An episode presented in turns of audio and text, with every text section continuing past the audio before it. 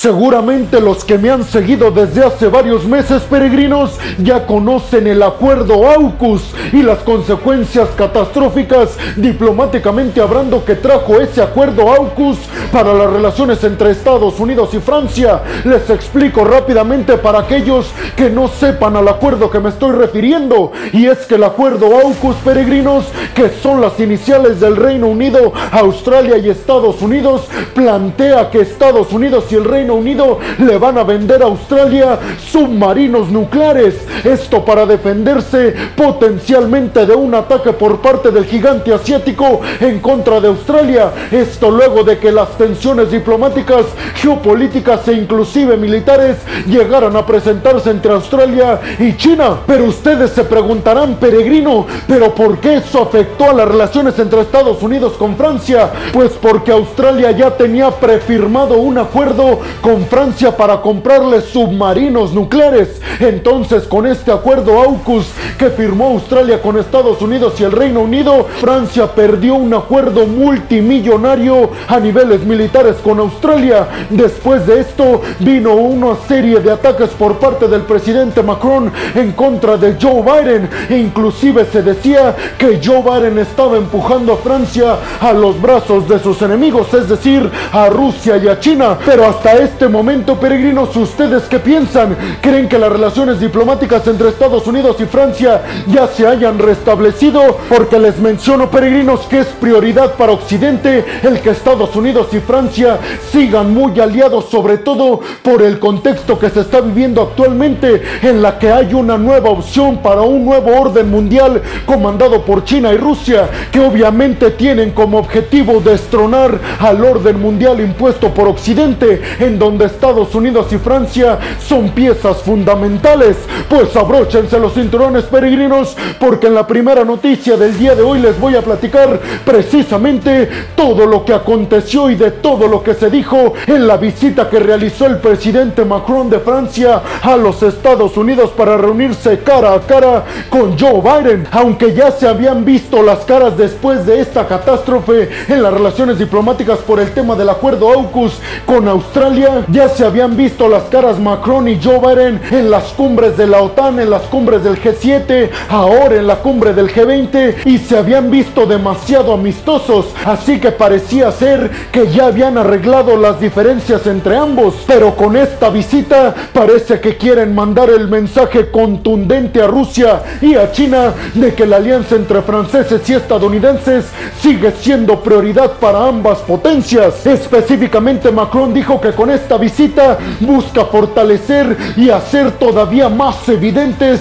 en contra de China y de Rusia las buenas relaciones que tiene con Estados Unidos. Sin embargo, Macron se presentó en Estados Unidos con un objetivo claro, el poner todos y cada uno de los puntos sobre la mesa que le preocupan a Australia sobre una ley en los Estados Unidos que es prioridad para Joe Biden y la administración demócrata. Ley que está totalmente enfocada en los Estados Unidos para contrarrestar la creciente inflación en estos momentos, pero sobre todo la columna vertebral de esta nueva ley impulsada por Joe Biden es el tema de las energías limpias y renovables y de poner las bases para realizar la transición energética del petróleo, del carbón y de otras energías mucho, muy contaminantes hacia las energías más limpias y renovables, como por ejemplo el tema de los autos eléctricos e inclusive el tema de la aviación. Pues ante esto Macron dijo que la preocupación de Francia y en general de toda Europa por esta ley de los Estados Unidos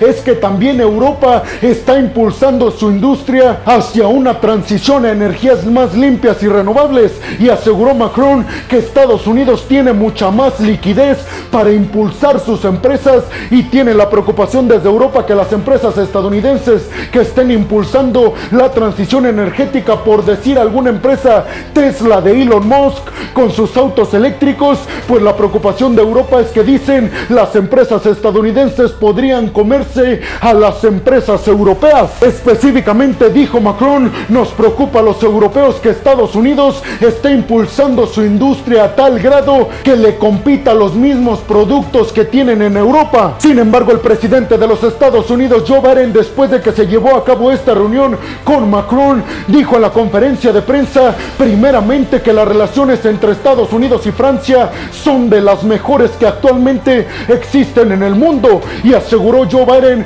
que esta ley estadounidense para nada va a afectar la economía europea, sino todo lo contrario porque dijo Estados Unidos no puede crecer solo, lo hará solamente de la mano de nuestros socios europeos, así lo dijo Joe Biden. Además Macron visitó la sede de la NASA en Houston, Texas y ahí dijo que la carrera espacial entre Estados Unidos, China y Rusia va a marcar un parteaguas no solamente para el dominio del espacio, siendo más específicos en la Luna y en Marte, aseguró Macron que la carrera espacial sentará las bases para ver quién domina la Tierra. Por eso dijo Macron, es impresionante los logros que ha tenido la NASA y los Estados Unidos con la ayuda de las agencias espaciales europeas. Al final de sus charlas aseguraron que de aquí en el futuro la columna vertebral del bloque de la OTAN y del grupo del G7 son principalmente Francia y Estados Unidos y que una vez que ellos estén coordinados y sabiendo quiénes son los enemigos y cuáles son los retos que tiene Occidente, aseguró Macron y Joe Biden, va a ser mucho más sencillo afrontar a esos retos que dijeron hoy en día tienen nombre, China y Rusia. Pero ustedes qué piensan, peregrinos? ¿Creen realmente que Estados Unidos no se va a comer al mercado europeo con esta transición energética que están impulsando desde Europa y desde los Estados Unidos? Y sobre todo les preguntaría, peregrinos, ¿creen realmente que Francia ya haya olvidado la supuesta traición de Estados Unidos y del Reino Unido para quitarle los contratos para la venta de submarinos nucleares a Australia? Y por último, me gustaría conocer su opinión, peregrinos. ¿Creen realmente que la columna vertebral para soportar el nuevo orden mundial que están impulsando desde China y de Rusia, creen que esta columna vertebral que tiene Occidente está compuesta por Estados Unidos y Francia? ¿Creen que Vladimir Putin tiene como objetivo romper esta relación? Déjenme su opinión en la zona de los comentarios. Bienvenidos a un nuevo video de geopolítica en el cual, como ustedes ya saben, les voy a platicar lo más importante que ha acontecido a niveles diplomáticos y geopolíticos alrededor de todo el mundo. Y vámonos rápidamente con la segunda noticia del día de hoy, peregrinos, que viene desde Lituania, uno de los primeros países que se posicionó total y abiertamente en contra de Rusia y uno de los países que tiene su política internacional mucho más en contra de Rusia, teniendo en cuenta que desde Lituania ya catalogaron a Rusia, fue el primer país de hecho que catalogó al Kremlin como un país promotor del terror alrededor del mundo. También ha sido uno de los países que ha intentado por todos los medios bloquear la salida que tiene Rusia al mar Báltico a través de Kaliningrado. Es también Lituania uno de los países que más ha abogado por no solamente mantener las sanciones económicas por parte de Occidente Rusia, sino además incrementarlas paulatinamente hasta aislar por completo a Rusia. Pues precisamente esta noticia, peregrinos, viene después de palabras que anunció la primera ministra de Lituania, declaraciones que dio durante una entrevista con un periodista de Reuters. Y es que el periodista le cuestionó a la primera ministra de Lituania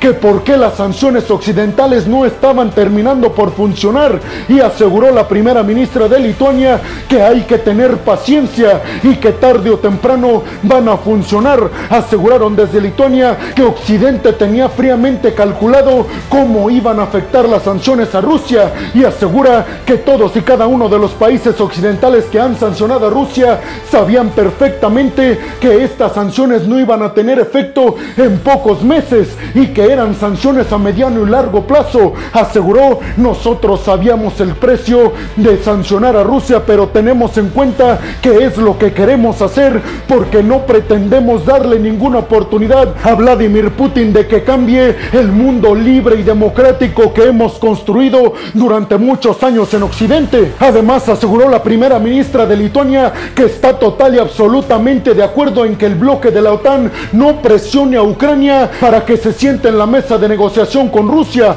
porque aseguró como bloque militar no podemos presionar a uno de nuestros principales socios para que se siente en la mesa de negociaciones con un país que le va a terminar quitando territorio. Lo que debemos hacer, así lo aseguró, es seguir apoyando a Ucrania con ayuda militar y económica hasta que venza a Rusia, porque en el dado caso, así lo dijo, que pierda Ucrania no solamente estará perdiendo Zelensky y su ejército, sino también todo Occidente. ¿Ustedes están de acuerdo con las palabras de la primera ministra de Lituania, peregrinos? ¿Creen que las sanciones occidentales pronto van a terminar por funcionar y dejarán por completo aislada Rusia? Déjenme su opinión en la zona de los comentarios. Y vámonos rápidamente con la tercera noticia del día de hoy, peregrinos, que viene precisamente de declaraciones que ofreció Sergei Lavrov, el secretario de Estado del Kremlin. Declaraciones en las que justificó todos y cada uno de los ataques que han realizado las tropas rusas en Ucrania en contra de la infraestructura eléctrica de Ucrania con el objetivo de dejar sin luz a todos y cada uno de los ucranianos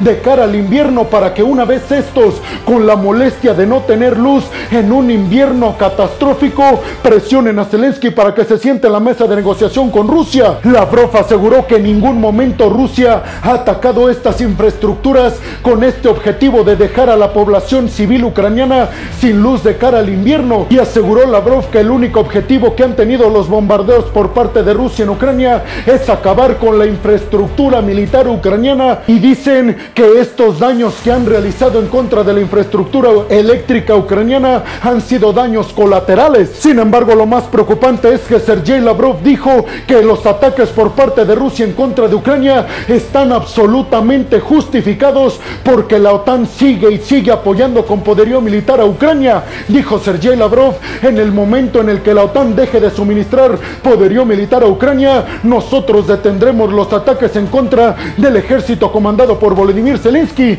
Pero ustedes qué piensan, peregrinos? ¿Condenan las palabras y las justificaciones que da Sergei Lavrov para las tropas rusas y los ataques que han llevado a cabo en contra de la infraestructura eléctrica ucraniana? ¿O le dan la razón en algún sentido? Déjenos su opinión en la zona de los comentarios. Y vámonos rápidamente con la cuarta noticia del día de hoy, peregrinos. Y es que Rusia acaba de dar un anuncio que sin duda alguna prendieron las alarmas en todos los países occidentales, específicamente en Estados Unidos. Y es que el Kremlin anunció que en conjunto con Irán van a empezar a desarrollar drones militares que serán utilizados próximamente en contra de Ucrania. Según la CNN, Irán ya ha empezado a suministrar piezas fundamentales e inclusive planos para que puedan empezar a desarrollarse drones militares por parte del ejército ruso. Por esta razón, Zelensky volvió a pedir que inmediatamente le envíen drones militares de última generación por parte de Estados Unidos para hacerle frente precisamente a los posibles drones rusos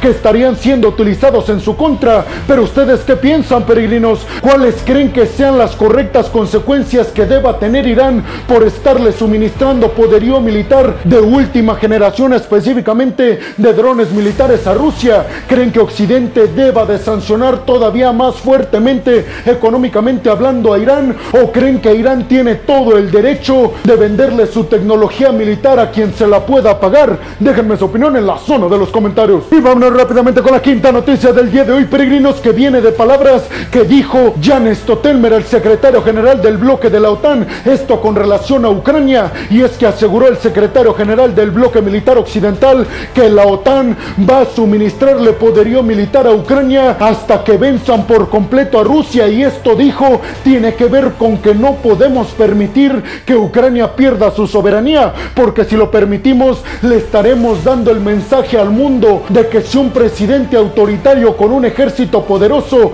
invade a otro país, eso no tendrá consecuencias catastróficas para él y para su ejército, aseguró Jan Stotelmer. Hoy en día tenemos como prioridad movilizar todo el apoyo económico y militar posible a Ucrania para que éste no pierda su soberanía y le estemos mandando el mensaje al mundo de que el mundo libre, democrático, capitalista de Occidente puede más con todos aquellos líderes autoritarios como Vladimir Putin. Pero ustedes qué piensan, peregrinos? ¿Creen realmente que el bloque de la OTAN tenga la solvencia económica y militar de apoyar a Ucrania por un montón de tiempo hasta que venzan a los rusos? ¿Creen que la victoria por parte de Ucrania se aproxima en contra de las tropas rusas? Sobre todo porque hoy en día las tropas rusas están retrocediendo mientras Ucrania sigue y sigue recuperando territorios que había perdido en manos del ejército ruso al principio de la invasión. Déjenme su opinión en la zona de los comentarios. Y vámonos rápidamente con la sexta y última noticia del día de hoy, peregrinos, que tiene que ver con grandiosas noticias para Turquía. Y es que las autoridades turcas encabezadas por el presidente Erdogan acaban de instalar un depósito gigantesco de 2.200 metros de profundidad en el mar Negro para extraer gas natural. Turquía ya había anunciado hace algunos meses que había encontrado este yacimiento en el Mar Negro que le corresponde a sus aguas por valor de, escuchen bien peregrinos, cerca de 400 mil millones de dólares